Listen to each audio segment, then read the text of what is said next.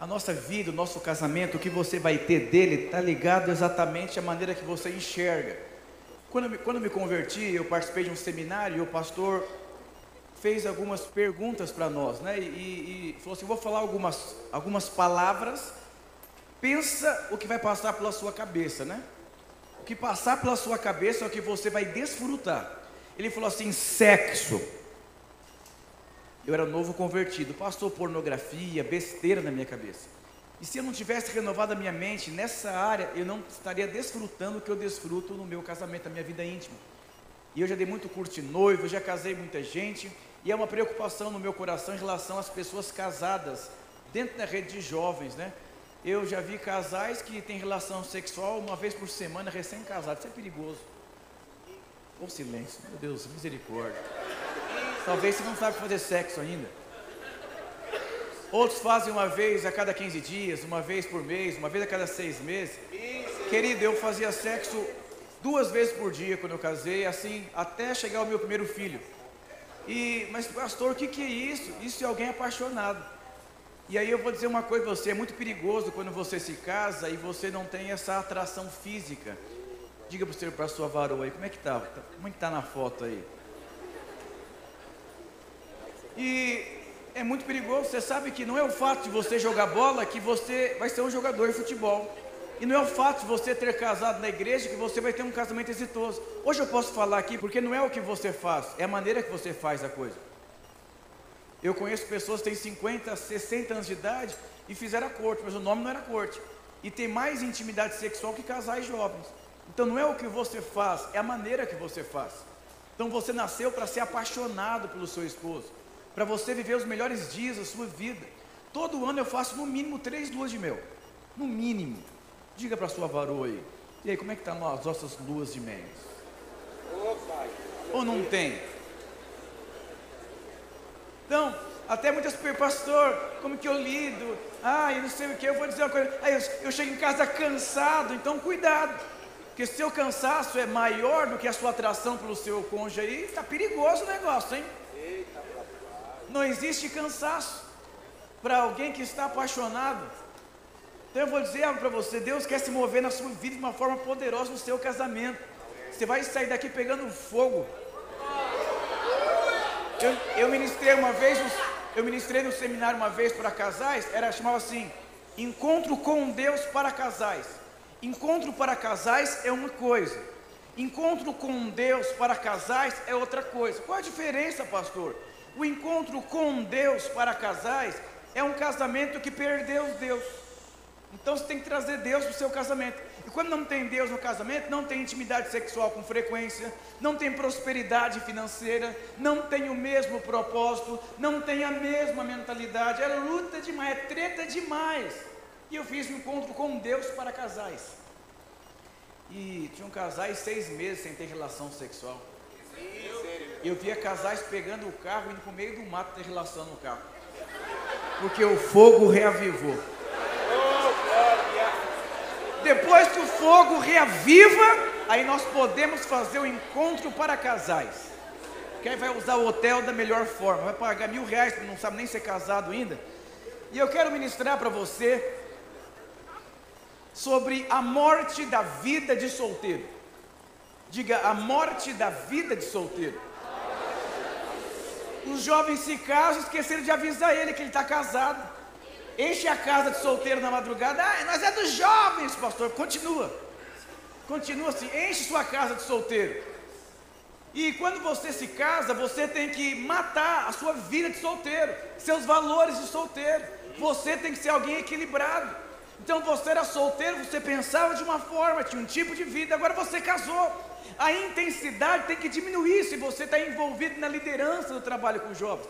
Caso contrário, você vai ser uma pessoa casada com a mentalidade de solteiro. Uma vez colocaram um porquinho para conviver com cachorros. O porquinho abanava o rabo, ele fazia assim igual, porque ele acreditava que ele era um cachorro. Por quê? Porque ele convivia no meio de cachorro. Era um porco que achava que era um cachorro.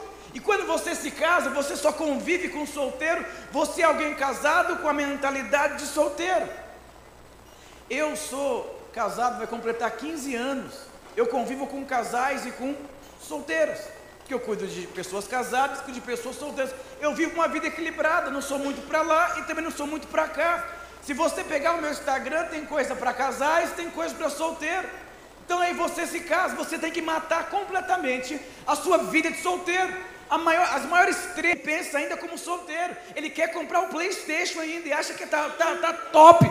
Que tá ridículo, na verdade, não está top, está ridículo. Ele pega 3 mil e compra um Playstation, mas não pensa no futuro. Porque é um casado que pensa como um solteiro. Ah, é para os jovens que não vêm aqui em casa. Vai, vai, vai pro hotel com a sua, sua mulher, mas ainda pensa como solteiro. Presta atenção que eu vou dizer para você aqui. O Enéas, quantos lembram do Enéas? Quando ele foi candidato, riu muito da cara dele. Anos se passaram e hoje acredito que o Enéas estava completamente certo, porque uma geração se vendeu. E eu vou dizer uma coisa para você: o que eu vou falar para você aqui pode salvar o seu casamento. Mas por que, que pode salvar o meu casamento? Porque se você não matar a vida de solteiro, você vai acabar com o seu casamento, querendo ou não. Você precisa entender que Deus projetou o casamento, Ele criou o casamento. Então tem uma forma de se viver. Não dá para ligar uma geladeira no 220 se ela é 110. Você quer ser exitoso no seu casamento? Aprenda como funciona um casamento da maneira de Deus. E a primeira forma de você aprender como funciona, você tem que matar a sua vida de solteiro. Diga para a varoa aí, não fica bravo com o pastor Ricardo, não. Eu vou ler uma série de versículos aqui. Não precisa projetar, que o meu tempo é muito curto. Eu quero soltar uma metralhadora aqui rápido. João 12, 24. Então, quando eu era solteiro, eu lia livro sozinho. Eu me casei. Hoje eu leio livros junto com a minha esposa. Pastor, sua esposa é tão top igual você. Ela prega igual você. Ela pensa igual você. Não tem nenhum segredo. Ela deixou de ser solteira. Eu deixei de ser solteiro. E vivemos juntos o propósito de Deus. Como que é junto?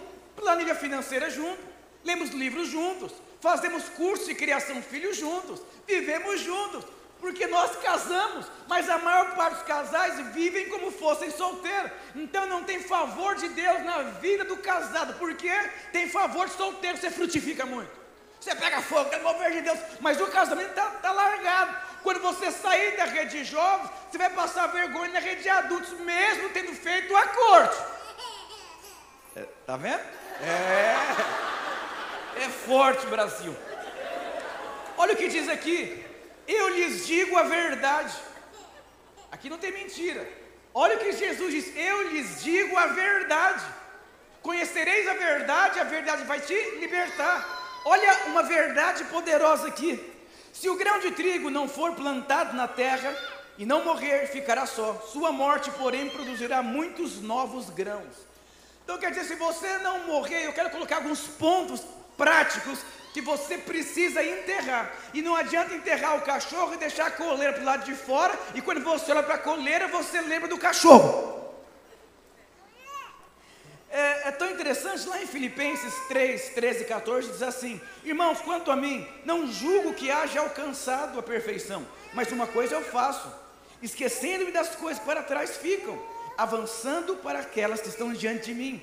Prossigo para o alvo, pelo prêmio da soberania e vocação de Deus em Cristo.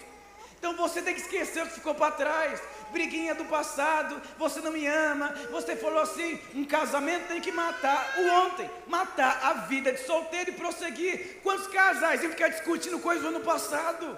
Nhê, nhê, nhê, nhê, nhê, não sai do lugar. Ou você desfaz os laços que impedem você de correr, ou você vai correr com muita dificuldade. Casais que não prosperam juntos porque são dois solteiros casados. Eu sou pastor de jovens. Diga aleluia. aleluia. E eu cuido de jovens. Mas quantas pessoas não entenderam nada a vida de solteiro? Então ele quer trabalhar com jovens e quer ser jovem. Eu sou pastor de jovens, mas sou casado com uma mulher. Então você precisa aprender a dosar a pílula, tem que ser alguém equilibrado. Diga aleluia. Então o grão de trigo ele tem que cair, ele tem que morrer, senão ele fica só. Quantos casais são solitários? O que é discrepante os pensamentos, é discrepante os princípios. Queridos, eu conheci muitos casais que foram embora da igreja e qual foi o problema? O casamento pesado. O cara tinha que arrastar a mulher dele. Ou a mulher tinha que falar: vamos, amor, vamos, amor, vamos, amorzinho, vai, vamos, vamos, vamos, vamos. Então são casamentos pesados. Chega uma hora que fica insustentável a coisa, aonde entra as besteiras dentro do casamento. Então a primeira coisa que você vai ter que matar na sua vida de solteiro é as culturas, diga culturas. Olha o que diz Gênesis 12, 1. Ora, o Senhor disse a Abraão: sai da sua terra, sai da sua parentela, sai da casa do seu pai e vai para a terra que te mostrarei. O que significa? Você vai ter que matar culturas, diga culturas. O que, que são culturas? São valores enraizados na sua vida. E eu vou dizer, quando você casa, você não sabe ser casado, você traz uma bagagem. Para que, que o, o, deserto serviu para quê? para o povo de Deus. Serviu para tirar o Egito. Eles não poderiam entrar em Canaã com os valores do Egito. Então eles passaram pelo deserto para que os princípios de Canaã fossem impressos na vida deles, para que eles pudessem possuir a terra. Então, quando você casa, essas tretas, essas turbulências no casamento servem para haver transformação, para que haja perfeição, para que depois vocês desfrutem do casamento. Diga aleluia. Então, é, olha algumas culturas aqui. A família vivia em função do dinheiro. Aí você só pensa em dinheiro, só pensa em carro, só pensa em casa própria, só pensa em sair do país para ter uma melhor vida. E você tem essas culturas. Você tem que entender que você casou por conta de um propósito, não por conta de dinheiro. Quantas brigas por conta de culturas diferentes.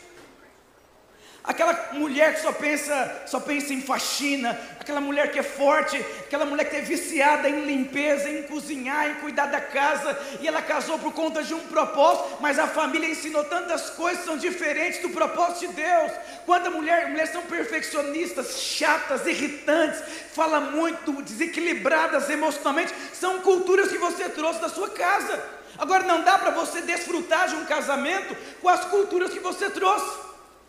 Eu estou lançando um e-book hoje para solteiro, mas lá tem um capítulo: Relacionamentos tóxicos.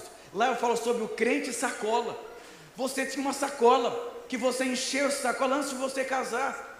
E sabe que você enxergou a sua mãe, enxergou seu pai, você foi educado, querendo ou não, a convivência constrói a sua identidade. É como o cachorrinho, o porquinho que viveu no meio de cachorrinho. Quantos pais que não deram certo na vida financeira e hoje você tem dificuldade de se encontrar? Então você trouxe uma cultura de fracasso para o casamento. E se você não se permitir ser transformado por Deus, nessa área não vai ter perfeição, porque criou uma identidade da sua vida do seu pai, que não rompeu, que não teve uma profissão, que não empreendeu, que não cresceu. Você vai sofrer nessa área. E o Senhor quer transformar você nessa área para quê? Para haja um desfrute no casamento.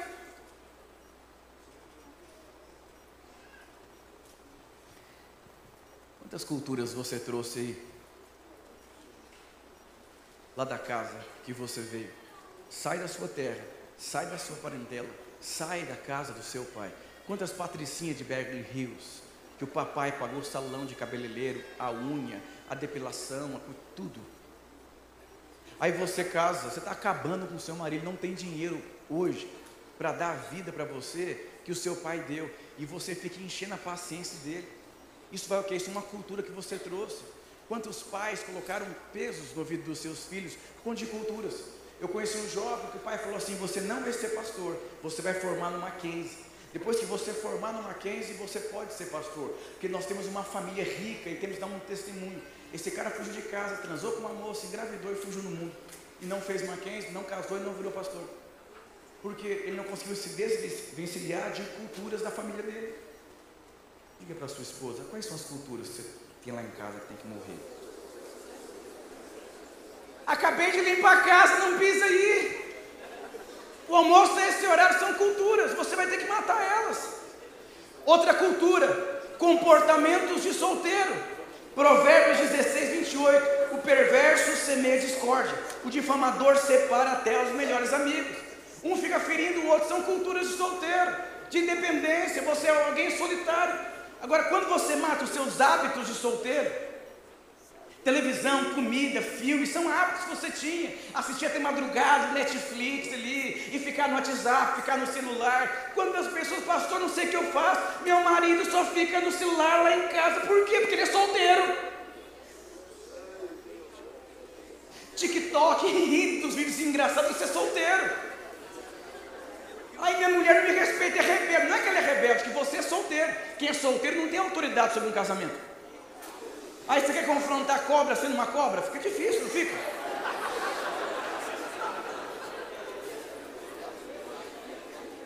Aí, quando era solteiro, eu era calado, eu continuo calado. Você vai ter que ser transparente, vai ter que aprender a conversar. Aí você era solteiro, subia para o quarto, ficava em depressão lá. Mas agora você casou, não quer conversar? Por que casou se você não quer conversar? Então isso aqui são valores de solteiro, são hábitos de solteiro. Quantos tiques, hábitos que as pessoas têm. Aí coloca a cueca no registro lá para tomar banho, põe a cueca para a mulher tirar e limpar para você a cueca. Isso é o quê? Você, sua mãe tirava. Você que é irmã, pega a cueca e fala assim, Tó, estende lá. São hábitos de solteiro. De não lavar o seu copo, não lavar o seu prato, a mamãe lava, a mamãe lava, limpa, esquenta a comidinha no micro-ondas. Quantos, quantas mulheres hoje não são esposas, elas são mães, porque se casaram com uma pessoa solteira. Aí você está querendo edificar um casamento, mas você tem um filho em casa. Então não tem diálogo, porque mamãe e filhinho. Ou vice-versa, quantas irmãs é, é, infantilizadas emocionalmente, cheias de piti, de crise, tem que ser assim, ah, se não serve, tem que ser assado, vamos, não, né? Aí você vai vendo assim, o cara está tentando ser o seu pai. Enquanto você não cair em si, você entender que você casou. E se você não entender que você casou, você vai viver como solteiro a vida inteira. Quantos casais que não começaram a viver ainda? Por quê? Porque são dois solteiros. Um dia eu disse para um cara, 15 anos de casado, e aí, vai casar quando? Que isso, pastor? Como assim? Eu falei que essas suas brigas são brigas de coisa de solteiro. A maneira que ela falou comigo, eu não concordo. Que, que é isso? E aí, como que você vai ter uma conversa madura com duas pessoas infantis em casa? Ou se um é maduro e o outro é infantil, não tem, não tem acordo. Porque são duas pessoas infantilizadas conversando. Qual o nosso seminário? O amor que pensa, não pensa antes de conversar. Aí eu me sinto também, depois que eu vomito, mas o outro fica mal. Pessoas maduras sabem conversar, pessoas infantis saem soltando o verbo que se dane o outro. Ah, estou tão bem agora, depois que eu falei, o cara está atormentado, destruído emocionalmente. Aí as pessoas uma crisezinha. Eu vou dizer, quem forma um homem de Deus é a mulher que está do lado. Quando, quando eu casei com a minha esposa, ela era alguém cheia de crise, de conflito. E eu que eu fui edificar a vida dela, eu preciso pensar, eu sou o marido dela. Agora se eu entrar no joguinho dela, quantas irmãs?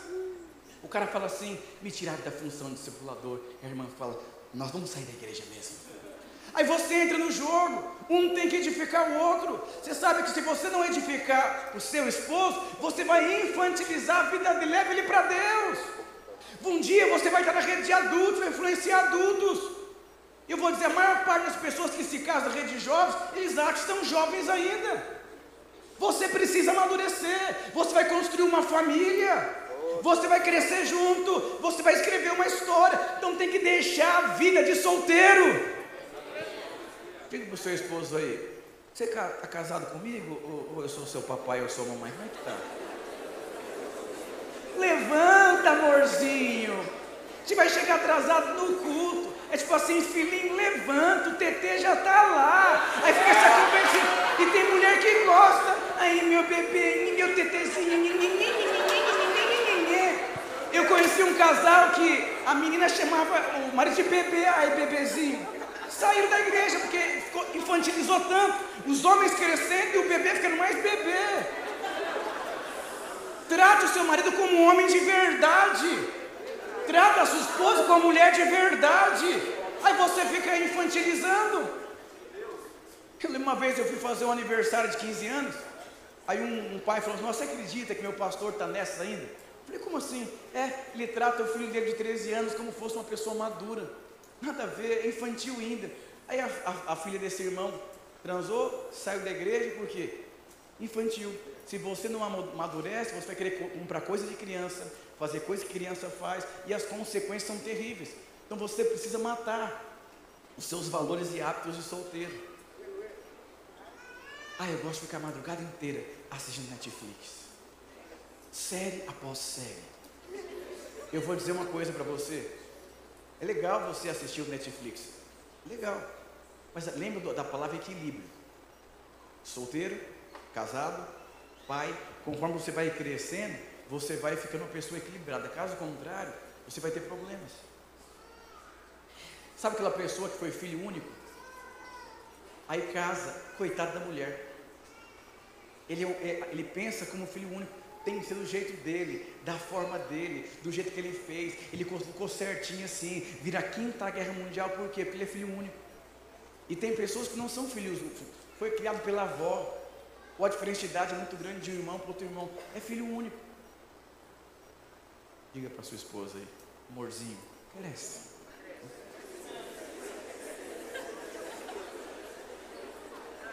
Gasta mais do que pode.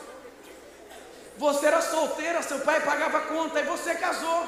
Aí você traz essa mentalidade. Gasta mais do que pode. Não tem uma planilha, não tem uma reserva. Não pense no futuro. A vida financeira é exatamente como na vida de solteiro. É pizza, é McDonald's, aquela coisa toda. Não pense, vive como solteiro. Dizem que os primeiros anos de casado, na compra de mercado, continua lá o danoninho sem ter filho. Tem danoninho na geladeira. Tem Yakut na geladeira. Tem miojo lá no, no, no armário lá traquinas, passatempo.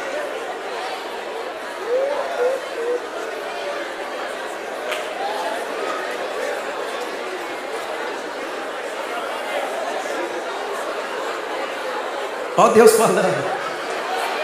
Presta aqui, ó. O amor ele pensa. Tira o Danone, abre uma previdência, faz um investimento, faz alguma coisa. Porque daqui cinco anos vai chegar o neném. E quando chegar o neném, nossa, é, é muito caro ter neném. Não, você gastou o neném no, no Danone.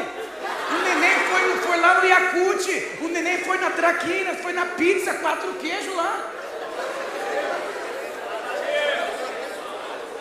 Quando eu casei, quando eu casei, eu adorava McDonald's.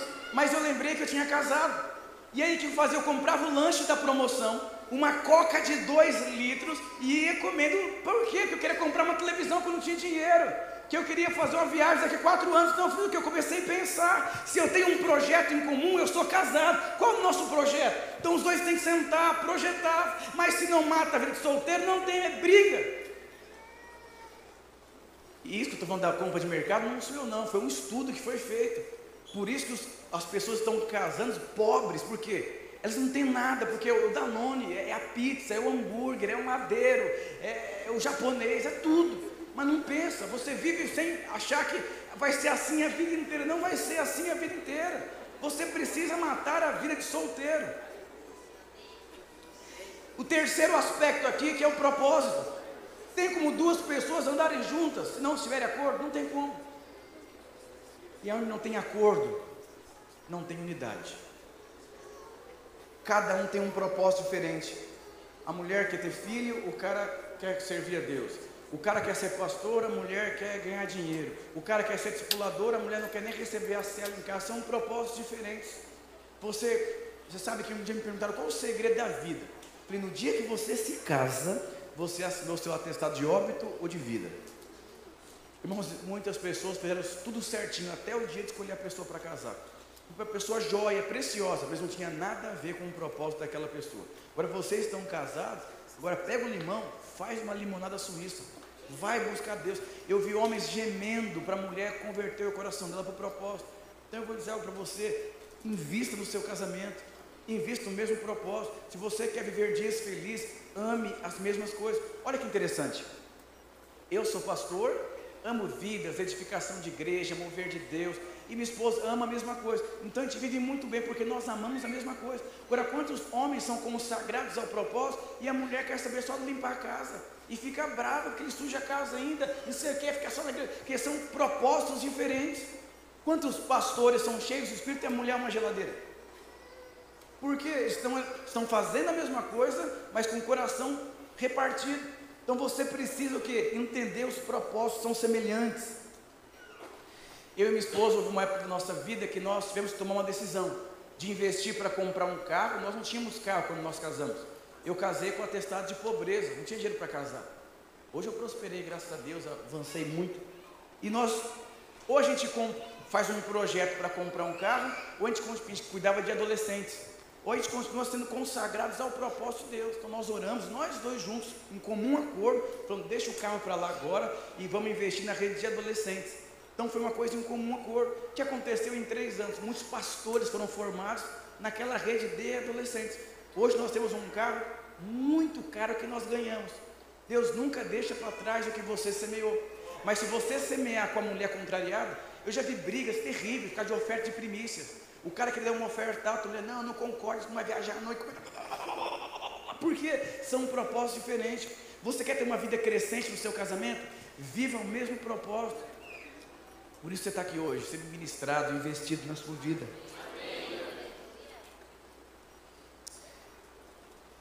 Provérbios 27, 17. Com ferro afia o ferro, assim um amigo afia o outro. Então são as diferenças. Você é diferente da sua esposa. Por que, que você é diferente? Porque você veio de outra casa, de outra família, de outra barriga. E aí, se você é diferente, você vai afiar o seu cônjuge, mas tem que ter sabedoria. Eu sou assim mesmo, a Gabriela nasci assim, vou morrer assim, eu falo mesmo, isso é aquela coisa. Então você quer, não quer afiar, você quer matar o seu cônjuge. Tem uma forma de falar. Adolescente não tem equilíbrio emocional, fala de qualquer jeito. Então você precisa entender, você tem que matar a diferença. E sabe quando você casa com alguém que é diferente de você, seu casamento vai virar um inferno ou vai virar um lugar de deleite, de transformação, de favor e de prosperidade. Mas a maior parte dos casais que se casam é um inferno porque eles são diferentes. E você precisa entender que Deus uniu alguém diferente de você para que você possa ter o que você não tem em Deus. Quando eu casei, eu tinha muita dificuldade de relacionar com as pessoas. E a Flávia tinha dificuldade de ser firme, de confrontar as pessoas. E eu comecei a me relacionar com ela. Hoje, nossa, me relaciono com tanta facilidade e ela confronta com muita facilidade. Por quê? As diferenças nos transformaram. Então, o que ela tem, eu recebi, e o que eu tenho, ela recebeu. Mas quantos casais não conseguem ser uma só carne? Não conseguem, sabe, ter o mesmo sonho, o mesmo coração, a mesma disposição. Por quê? As diferenças é um lugar de porrada, não de aperfeiçoamento. Diga para sua esposa, a gente é muito diferente, amorzinho. Então presta atenção, presta atenção no que eu vou dizer para você. A sua mulher e seu esposo são diferentes demais de você. Isso vai ferir você. Agora, se você é uma pessoa madura, você vai entender que ela não está fazendo de propósito me ferir, é porque ela é diferente. Então não, não cria a quinta guerra mundial, porque a sua esposa é diferente de você, ela é mais amorosa, você é mais firme, você é controlado, ela é gastona. Você é focado, ela é desfocada. Não é para ter treta, é para aperfeiçoar um ao outro. Vai tratar a sua paciência. Um dia eu entrei num carro, falei, amor, vamos na casa do meu irmão ali. Hoje eu vou confrontar ele, falar as verdades quanto a infantilidade. E ela no carro assim, amor, ele não teve pai. Se coloca no lugar deles. Você é o pai. Começou a falar, falar, falar. Quando eu cheguei na casa do casal, falei, pede uma pizza aí, vamos bater.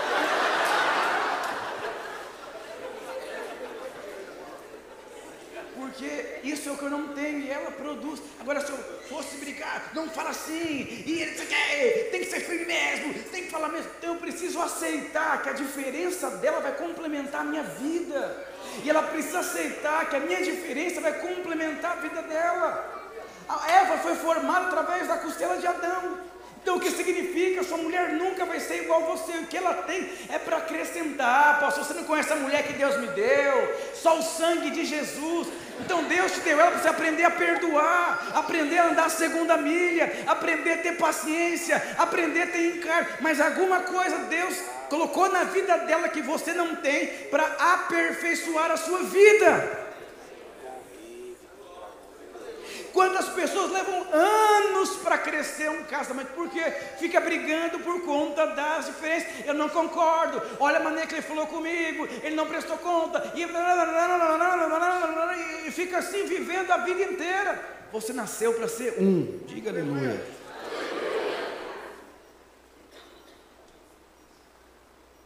Aí um fala muito, o outro fala pouco, você não quer falar e ela quer falar, são questões diferentes. Então um vai afiar o outro. Você já viu adolescente é, discutindo com o pai que não conhece a Deus? É um negócio assim de egoísmo, porque você não me entende, você está acabando com a minha vida, porque é uma pessoa que não amadureceu, não entendeu que o pai tem algo que ele não tem. Então o pai foi colocado na vida para ensinar aquele menino. Diz, vocês se casam porque para um ensinar o outro, para um cooperar com o outro, para um aperfeiçoar o outro, para um cooperar com o outro. Aleluia.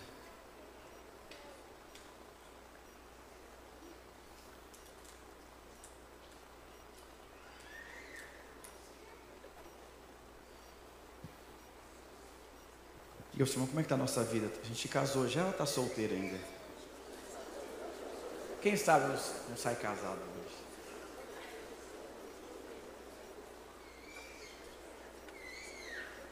Quais são os seus projetos juntos? O que vocês querem daqui 5, 10 anos? O amor, ele precisa pensar. Jesus diz lá em Lucas 14, 28, qualquer um quiser construir uma torre, ele tem que sentar, medir, para ver se tem condições. O que, que é isso? Tem a ver com planejamento, com acordo, com um só propósito, porque é, Deus criou vocês como casado para dar certo, para prosperar, e eu quero profetizar: vocês vão ser um, casais prósperos, abençoados, que vão desfrutar dos melhores dias lá no, na sua cama, na sala, na cozinha. Vai ser um lugar gostoso, prazeroso, satisfatório. Um dia perguntaram para o pastor Wilson o segredo de criar filhos e disse, um pai falou assim, meus filhos gritam muito dentro de casa. E eu não sei mais coisa que eu já falei para não gritar. E perguntaram, pastor, como é que você faz? Ele falou, eu nunca gritei com as Anildas em casa e não aceito que ninguém grite com ninguém. Então quando o filho abre a, a boca alta assim, falou, oh, você aprendeu aqui? Foi assim? Foi assado? Então, lá em casa nós temos esse costume, ninguém grita em casa. Ninguém fala alto lá em casa. Um dia meu filho gritou, eu falei, eu gritei com a sua mãe, sua mãe gritou comigo, eu não sou seu amiguinho. Nós somos uma casa, somos uma família. E aqui tem valores. Eu vou dizer algo, vocês precisam que definir a casa de vocês. Como que vocês vão viver. Vocês podem fazer curso de casados com a mentalidade solteiro. Vocês podem se casar com a mentalidade solteiro. Vai crescer, vai avançar, vai cumprir o propósito de Deus junto. Deus que criou vocês para dar certo. Quantos casais vocês conhecem que casaram e saíram do propósito de Deus? Essa não foi a vontade de Deus. Mas se você não transformar a sua forma de pensar, para onde que vocês vão estar caminhando, conduzindo a vida de vocês? E eu quero desafiar vocês, quando vocês forem embora para casa de vocês, sentar os dois e falar: Isso aqui é de solteiro, isso aqui é de solteiro, isso aqui é de solteiro e acabar com as palhaçadas. Quantos casais eu atendi brigando por causa de PlayStation?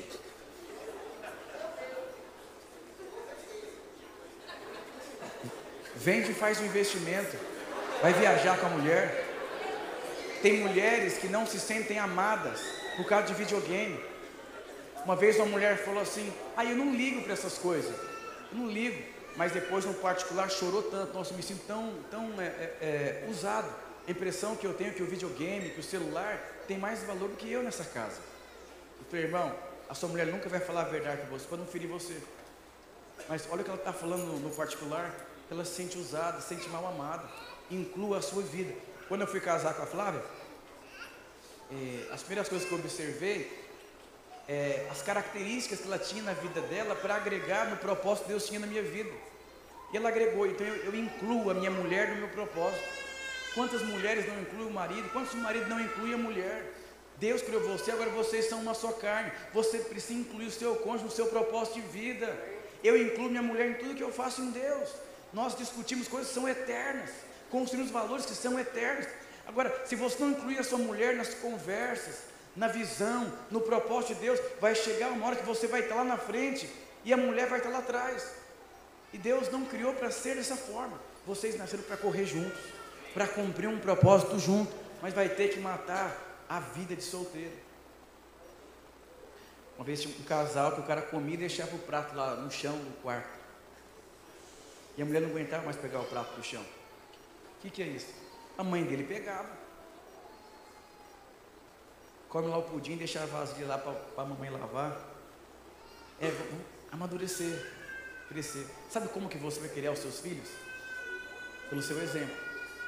Já pensou um pai casado, mas vive como solteiro? Essa não é a vontade de Deus. Aleluia. Qual é a visão? Que vocês estão edificando. Irmãos, eu, eu, eu tenho dó de alguns irmãos. Vou abrir meu coração aqui. Eu tenho dó de algumas irmãs. Porque Um é casado e o outro vive ainda como solteiro. É uma luta muito complicada. E você que é casado, todo mundo aqui da rede de jovens, sabe por que você passou pela rede de jovens? Que Deus queria imprimir na sua vida uma identidade para quando você for para a rede de adulto, para quando você tiver filho, você vai fazer história, você vai cumprir o propósito de Deus, você vai colocar fogo lá na igreja que você está, você vai puxar aqueles adultos que querem viver em função de si, vive em função do propósito de Deus, cresça em Deus, faça história na sua oportunidade. Se você está na rede de jovens, sabe por quê? Porque Deus plantou, Deus tem um propósito específico. Eu tenho um amigo meu, não, não é da videira, assim, uma pessoa assim bem bacana assim, Deus, fala bonito, tem uma performance na internet, acabou o casamento dele. Ele me ligou esses dias. Ele falou: Posso falar uma coisa? Eu sempre falo, ouvi você falando sobre a consistência, sobre aquela coisa toda, e eu desprezei. Eu sempre digo: Jesus é o caminho, a verdade e a vida. A vida é o combustível, o caminho é para onde eu estou indo, e a verdade é a transformação da minha vida. Então não adianta ter gasolina se você não sabe para onde você vai com o seu casamento. Se não tiver a verdade, que são os princípios de como se vive a maneira de Deus, em algum momento a casa vai cair. E Deus trouxe você aqui para encher o seu combustível, para te trazer uma visão, que é um caminho, e para transformar princípios de solteiro em princípios de casado, para que vocês possam crescer, avançar e cumprir o propósito de Deus em qual Deus chamou vocês.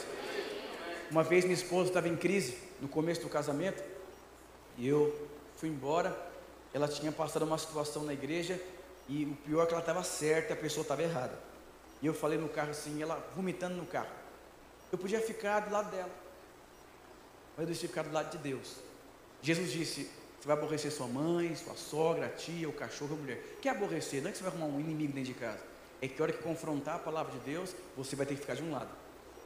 Você quer ter uma mulher de Deus? Entregue sua mulher na cruz. E eu falei, Flávia, você está errada. Quanto veneno dentro de você. E comecei a confrontar. Ela ficou em silêncio no carro. Eu falei, amorzinho, eu vou ligar o som eu vou dormir. Vai resolver com Deus. Hoje não vou dormir com o inimigo, não. Está cheio de veneno aí dentro. Você nasceu para ser mulher de Deus. E comecei a ministrar. Eu fui dormir, ela foi orar. Deu umas três horas da manhã, ela voltou para o quarto, com tanta doçura, quebrantamento, leveza, mover Deus. Depois nós namoramos e fomos para a glória. Mas eu podia ficar do lado dela, eu podia ficar do lado dela. Uma mãe quase perdeu o filho dentro da igreja que o pastor falou assim: se eu fosse você, não casaria com essa irmã. E deu o conselho. Aí a mãe ficou nervosa, revoltada, começou a falar mal da corte, falou mal. Aí o rapazinho fechou o coração para a corte. E eu vou dizer uma coisa para você: tenha um lado, o seu lado é o lado de Deus. E quando tiver crise no seu casamento, fique do lado de Deus. Uma vez cheguei em casa, minha esposa, amor, eu não sei que palavra que eu prego, lá no evento que eu vou pregar. Eu falei, quem vai pregar sou eu ou é você? Ela queria saber qual palavra que ela pregava. Eu falei, você que tem que saber, você que vai pregar. Eu estava cansada aquele dia. Não é dessa maneira que fala. Eu precisava afiar ela, mas com o coração correto. E eu fui dormir. Ela chorou tanto aquele dia. Eu ouvi o choro dela. Eu falei, não, mas eu vou dormir. Vou dormir em paz. Eu errei, mas vou dormir em paz. Amanhã eu resolvo. Eu acordei e falei, amor, eu quero te pedir perdão pela maneira que eu falei com você. E eu quero te fazer uma pergunta. Senta aí.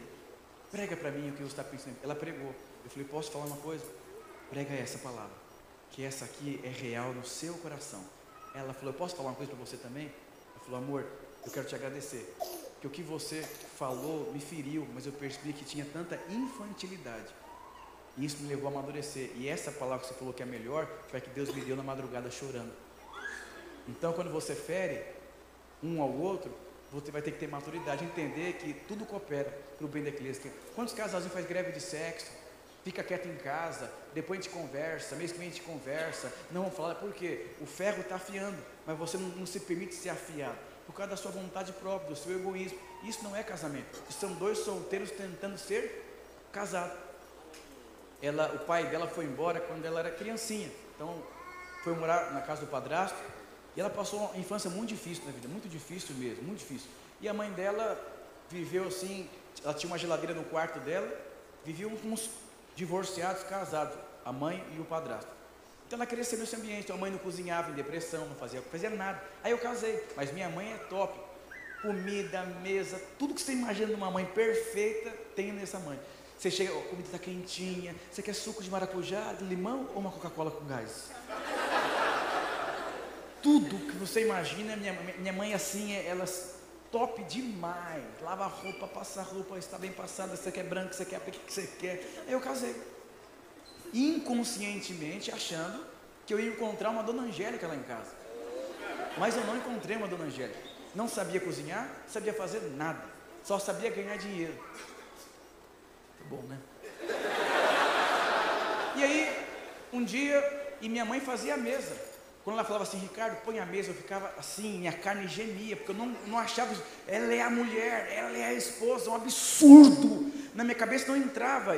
Põe a mesa lá, põe a toalha, põe os copos lá. Isso porque minha mãe fazia tudo. Mas eu vou dizer, eu não casei com uma mãe, casei com uma esposa. Estamos começando um casamento. E um dia eu estava com muita fome, muita, muita, muita fome. Eu cheguei em casa, ela falou assim: põe a mesa. E a minha carne tremia de fome. Aí ela falou assim: amor, queimou a comida. Nossa! Eu falei assim: desse jeito. Tá bom, amém. Tudo bem, desse jeito. E eu fui tomar banho. Um banho de meia hora. Eu, a minha carne gemia, uma, uma guerra espiritual. E aí, quando eu saí do banho, ela estava chorando, cozinhando o, o, o, o macarrão. Chorando. Quando eu olhei para aquilo, Deus me disse: vai acabar com o seu casamento. Você tem que respeitar os começos na vida dessa moça. Ela trouxe uma bagagem, ela está querendo crescer, mas você fica oprimindo ela. Ela não é a sua mãe, ela não é a dona Angélica, ela vai ter a história dela, para com isso. E assim eu comecei, voltei no banheiro. Chorei, chorei, chorei assim, mas saiu aquela cobrança, aquela exigência, aquela expectativa de ter uma mãe em casa. E aí depois daquele dia, ela aprendeu a fazer todos os tipos de comida, ela falou, e sem eu falar nada, porque uma experiência. Eu matei o solteiro que havia em mim, a cobra venenosa, e ela matou a cobra venenosa, ela entendeu. Isso foi uns três anos de casado? Ela faz hoje pudim, pavê, chocotone de sorvete, fricassê, lasanha, estrogonofe, nhoque, qualquer coisa que ela faz. Mas ninguém ensinou ela. Ela caiu em si. Nossa, eu estou casada. Eu não sei fazer um macarrão direito. E eu vou dizer o problema, você ter 10 anos de casado, não caiu em si ainda. Esse é o problema. Então,